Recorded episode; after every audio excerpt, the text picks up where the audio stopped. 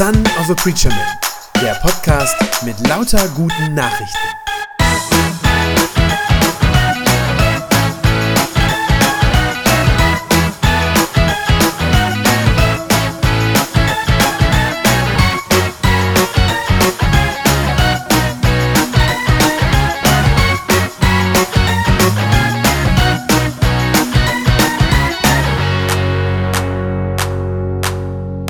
Wer ist dieser Jesus? Vielleicht ist dir schon aufgefallen, diese Frage zieht sich wie ein roter Faden durch das ganze Markus-Evangelium. Wer ist dieser Jesus?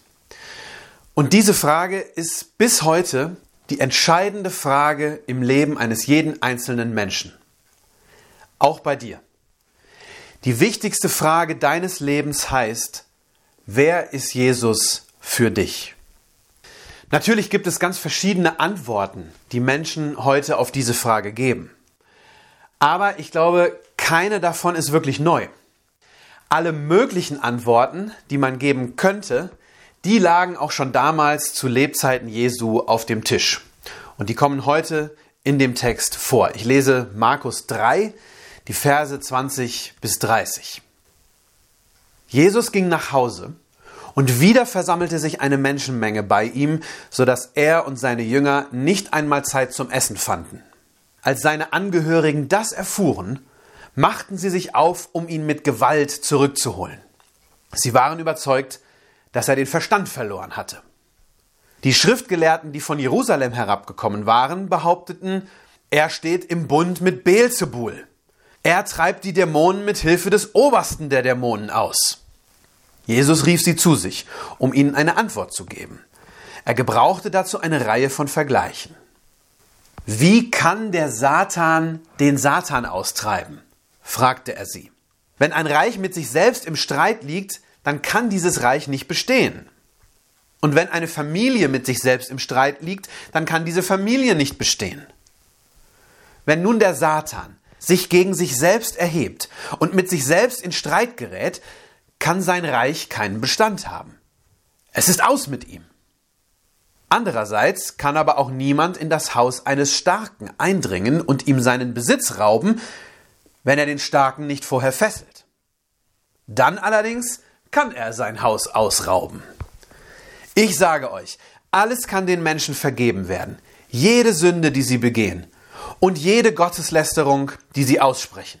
Wer aber den Heiligen Geist lästert, dem wird in Ewigkeit nicht vergeben werden. Er hat mit dieser Sünde eine ewige Schuld auf sich geladen. Das sagte er zu ihnen, weil sie behaupteten, er habe einen bösen Geist. Wir müssen uns kurz klar machen, an welchem Punkt in Jesu Leben wir hier sind. Wenn du bisher das Markus-Evangelium mitgelesen hast, dann weißt du, was bisher passiert ist. Alles war damit losgegangen, dass Jesus seine Heimatstadt Nazareth verlassen hatte und dass er in die Gegend rund um den See Genezareth gekommen war. Und dort hatte er begonnen zu predigen. Er rief die Menschen auf, dass sie zu Gott umkehren sollten und sagte ihnen, dass Gottes Reich nahe sei. Und innerhalb kürzester Zeit war er ziemlich bekannt geworden. Denn wenn er predigte, dann lag etwas in der Luft. Eine Nähe Gottes, die man spüren konnte und die die Menschen bis dahin nicht gekannt hatten. Und deshalb waren immer mehr Leute von ihm fasziniert. Als Jesus dann auch noch anfing, kranke Menschen gesund zu machen und böse Mächte und Dämonen auszutreiben, da gingen seine Bekanntheitswerte geradezu durch die Decke. Überall, wo er hinkam, sorgte er für riesige Menschenansammlungen. Zu Tausenden kamen die Leute, um ihm zuzuhören und um sich von ihm heilen zu lassen. Und natürlich blieb das alles nicht unbemerkt. Ganz im Gegenteil. Jesus verursachte ziemliches Aufsehen. Sogar bis ins entfernte Jerusalem sprach sich das herum, was da in Galiläa abging. Und deshalb kamen von dort einige Schriftgelehrte, wir würden heute wahrscheinlich sagen Theologen, um mal nachzuschauen, was da rund um den See Genezareth eigentlich los war. Diese Schriftgelehrten, das waren damals wichtige Leute, Leute mit Einfluss, so Respektspersonen, die durchaus auch politisch was zu sagen hatten. Und kaum sind die angekommen, um Jesus kennenzulernen und um sich das alles anzusehen, da legt sich Jesus auch schon mit ihnen an. Und er stößt sie immer wieder vor den Kopf, indem er Regeln bricht. Wie zum Beispiel die, dass man am Sabbat, dem heiligen Feiertag, nicht arbeiten darf. Aber Jesus erklärt diesen Schriftgelehrten kurzerhand, dass er über die Auslegung der Gebote Gottes bestimmen kann, weil er ja der Messias ist. Und das ist ein absoluter Affront. Das provoziert die Pharisäer so sehr, dass sie daraufhin beschließen, Jesus zu töten. Wir sehen also, innerhalb kürzester Zeit macht sich Jesus viele Freunde, aber auch mächtige Feinde.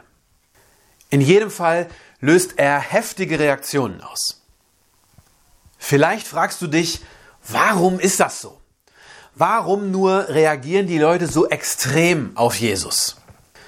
Wenn es dir schwerfällt, das nachzuvollziehen, dann liegt das vielleicht an dem heute sehr verbreiteten modernen Denken über Jesus. Die moderne Sicht auf Jesus ist die, Jesus war nicht Gott, sondern ein guter Mensch. Einer, der viele kluge Sachen gesagt hat. Einer, von dem man was lernen kann. So eine Art Weisheitslehrer. Vielleicht hast du auch schon mal solch eine Meinung über Jesus gehört. Diese Art, Jesus zu sehen, dieses Bild von Jesus ist sehr verbreitet. Und es passt ja auch so wunderbar in unsere Zeit heute. Denn wenn man so über Jesus denkt, dann gibt man ihm einerseits eine gewisse Bedeutung, aber andererseits übertreibt man es auch nicht. Man schlägt also, wenn man Jesus so sieht, schlägt man damit eine Art Mittelweg ein. Ein Mittelweg, der scheinbar keinem wehtut. Und ich glaube, deshalb passt dieses Bild von Jesus so gut in unsere Zeit, in der es ja innen ist, sanfte Mittelwege zu gehen und nirgends anzuecken und keinem auf die Füße zu treten. Ich glaube, deshalb können sich heute viele am besten auf so ein Verständnis von Jesus einlassen. Aber wenn man sich mal genauer anschaut, was Jesus eigentlich wirklich gesagt und auch was er getan hat, dann ist diese Sichtweise auf Jesus gar nicht möglich. Denn was Jesus gesagt und getan hat, das ist in Wahrheit viel zu krass und viel zu hart und viel zu radikal, als dass man ihn für einen klugen und irgendwie sanften Weisheitslehrer halten könnte. Ich gebe euch ein paar Beispiele. Jesus hat Sachen gesagt wie, das Reich Gottes ist nahe, kehrt um zu Gott und glaubt an die rettende Botschaft. Oder er hat gesagt, wer sich mir anschließen will, der muss bereit sein, sogar das eigene Leben aufzugeben. Oder er hat gesagt, meint nicht, ich sei gekommen, um Frieden auf die Erde zu bringen. Nein, ich bringe Kampf. Oder er hat gesagt, ich bin der Weg, ich bin die Wahrheit und ich bin das Leben. Einen anderen Weg zum Vater gibt es nicht. Vielleicht hörst du es aus diesen paar Zitaten, die ich ausgesucht habe, heraus. Jesus war ein Radikaler. Und was er gepredigt hat, eignet sich nicht für Sprüche auf dem Abreißkalender in deiner Küche. Der berühmte englische Autor C.S. Lewis der hat das einmal so geschrieben. Ich möchte euch einen kleinen Abschnitt von ihm vorlesen. Er sagt, ich möchte verhindern, dass einer meiner Leser so unbedacht über Jesus daherredet, wie es viele Leute tun. Sie sagen, ich gebe zu, dass Jesus ein guter Mensch und weiser Lehrer war. Doch dass er Gott ist, glaube ich nicht. Das ist das eine, was man nicht über Jesus sagen kann. Ein gewöhnlicher Mensch, der so ungeheuerliche Dinge sagt, wie Jesus es tat, wäre kein guter und weiser Lehrer der Menschheit. Er wäre entweder ein Irrer auf einer Ebene mit einem, der von sich sagt, er sei ein pochiertes Ei, oder er wäre ein teuflischer Betrüger. Sie müssen sich entscheiden. Entweder war und ist dieser Mensch der Sohn Gottes, oder er ist ein Wahnsinniger oder etwas noch Schlimmeres. Man kann ihn für einen Narren halten und zum Schweigen bringen. Man kann ihm ins Gesicht spucken, ihn als Dämon verschreien und töten. Oder man kann zu seinen Füßen niederfallen und ihn als Herrn und Gott anbeten. Aber ihn herablassend als einen großen Lehrer der Menschheit zu bezeichnen, das ist ein Unsinn, den man unterlassen sollte. Soweit dieses Zitat von C.S. Lewis. Wenn man das ernst nimmt, was Jesus gesagt hat, auch über sich selbst gesagt hat, und wenn man genau betrachtet, was er alles getan hat, dann gibt es nur diese drei Möglichkeiten. Entweder war Jesus ein Verrückter, der es nicht besser wusste und der sich selbst für Gott gehalten hat.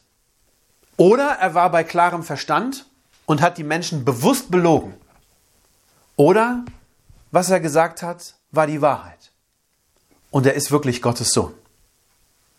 Eine vierte Möglichkeit gibt es nicht. Dass Jesus verrückt ist, dieser Meinung ist ausgerechnet seine Familie. Vers 21, da steht, als seine Angehörigen das erfuhren, da machten sie sich auf, um ihn mit Gewalt zurückzuholen. Denn sie waren überzeugt, dass er den Verstand verloren hatte. Niemals, niemals wären die Brüder von Jesus auf die Idee gekommen, ihn für einen netten Weisheitslehrer zu halten. Stattdessen denken sie, es reicht. Unser Bruder ist doch nicht mehr normal. Jetzt zieht er nicht mehr nur durchs Land ohne festen Wohnsitz und ohne zu arbeiten. Jetzt macht er auch noch einen riesigen Aufstand, zieht die Menschenmassen an, kämpft mit bösen Geistern und lässt sich auf Stress mit Pharisäern ein. Der gefährdet nicht nur sich selbst, sondern unsere ganze Familie. Die Angehörigen von Jesus, seine eigene Familie, halten ihn für geistesgestört. Sie sind überzeugt, dass Jesus den Verstand verloren hat. Sie sehen zwar die göttlichen Wundertaten, die er tut, aber sie verstehen sie nicht. Sie hören seine Worte, aber sie begreifen nicht, dass Jesus einen Auftrag hat und dass er eine Botschaft von Gott bringt. Sie halten Jesus schlichtweg für verrückt. Die Pharisäer dagegen entscheiden sich für die andere Möglichkeit. Vers 22, da steht, die Schriftgelehrten, die von Jerusalem herabgekommen waren, behaupteten, er steht im Bund mit Beelzebul. Er treibt die Dämonen mit Hilfe des Obersten der Dämonen aus. Dieser etwas merkwürdig klingende Name Beelzebul, das war eine Bezeichnung für den obersten Dämon, also für den Teufel. Das heißt, die Pharisäer glauben, dass Jesus ein vom Teufel gelenkter Verführer und Betrüger ist. Auch sie sehen die großen Taten, die Jesus in Gottes Namen tut, all die Heilungen und Austreibungen. Auch sie hören seine geisterfüllten und vollmächtigen Predigten. Aber sie hören darin nicht die Stimme Gottes, sondern sie meinen darin die Stimme Satans zu hören. Sie halten Jesus zwar nicht für einen Verrückten, der nicht weiß, was er da redet, aber dafür sind sie davon überzeugt, dass er die Menschen bewusst verführt und sie in die Irre leitet. Mit einem Satz, sie halten Jesus für bösartig. Ich finde es erschreckend, seine Familie auf der einen Seite und die Pharisäer auf der anderen. Die erleben die gleichen Wunder wie all die anderen Menschen. Und trotzdem glauben sie ihm nicht. Jesus versucht ja sogar noch ihnen zu beweisen, dass er die Wahrheit sagt. Er nennt die vielen Heilungen und die Dämonenaustreibungen als einen Beweis für seine göttliche Macht. In Vers 27, da sagt er, niemand kann in das Haus eines Starken eindringen und ihm seinen Besitz rauben, wenn er den Starken nicht vorher fesselt. Dann allerdings kann er sein Haus ausrauben. Das ist natürlich im Bild gesprochen und soll so viel heißen wie, seht doch einfach, was ich tue. Ich dringe in das Haus des Satans ein. Ich bin derjenige, der diesen Starken fesseln und dann ausrauben kann. Ich tue das, indem ich Menschen aus seiner Macht befreie. Schaut genau hin, dann werdet ihr erkennen, dass ich von Gott und nicht vom Teufel bin. Das sagt Jesus ihnen, aber seine Familie und auch die Pharisäer verstehen es trotzdem nicht. Sie hören dieselben Worte aus dem Mund Jesu wie die tausenden Menschen, die ihm nachlaufen. Und trotzdem glauben sie nicht, dass Jesus von Gott kommt, sondern sie halten ihn für entweder verrückt oder für bösartig. Wie kann das sein? Weil sie den Geist Gottes, den Heiligen Geist, nicht an sich heranlassen und ihn nicht in sich wirken lassen. Denn um die Worte Jesu richtig zu verstehen und um seine Taten richtig zu bewerten, da brauchen wir Menschen die Hilfe vom Heiligen Geist. Deshalb kommt Jesus auch auf den Geist Gottes zu sprechen. Vers 29, da sagt er, wer den Heiligen Geist lästert, dem wird in Ewigkeit nicht vergeben werden. Die wichtigste Aufgabe des Heiligen Geistes ist, uns Jesus vorzustellen, uns klar zu machen, wer Jesus ist und was er für uns getan hat. Die Bibel sagt, wer erkennt, wer Jesus ist und wer an ihn glaubt, der wird freigesprochen von allen seinen Sünden. Das heißt, nur wenn ich Jesus als meinen Herrn anerkenne, wird mir vergeben und kann ich in Gottes Ewigkeit kommen. Doch genau dazu brauche ich die Hilfe des Heiligen Geistes. Die Bibel sagt, dass jeder Mensch erkennen soll, dass Jesus der Sohn Gottes und der Retter ist. Und genau dabei will der Heilige Geist uns helfen. Er will uns helfen zu glauben. Aber wenn ich das in meinem Herzen nicht zulasse, wenn ich diese Arbeit, die der Heilige Geist in mir tun will, wenn ich die ablehne, dann gibt es für mich auch keine Sündenvergebung und keine Hoffnung auf ewiges Leben. Das meint Jesus, wenn er sagt, wer den Heiligen Geist lästert, dem wird in Ewigkeit nicht vergeben werden. Wer ist dieser Jesus? Ein verwirrter Irrer? Ein boshafter Betrüger? Oder mein Herr? An dieser Frage hängt alles. Sie ist die wichtigste Frage, die ich je in meinem Leben beantworten muss. Denn an der Antwort entscheidet sich, wo ich die Ewigkeit verbringen werde. Deshalb will ich mich nicht verschließen, wenn Gottes Geist mir Jesus zeigt, sondern ich will mein Herz öffnen und ich will sehen und verstehen, wer Jesus in Wahrheit ist. Kein Verrückter, auch kein Betrüger, sondern der Herr meines und deines Lebens. Amen. Das war eine gute Nachricht vom Son of a Preacher Man. Wenn sie deinen Glauben gestärkt hat, dann abonnier doch einfach meinen Podcast bei Spotify, iTunes oder podcast.de und gib mir ein Like auf Facebook. Ich hoffe, du hörst mal wieder rein. Gott segne dich und bis bald.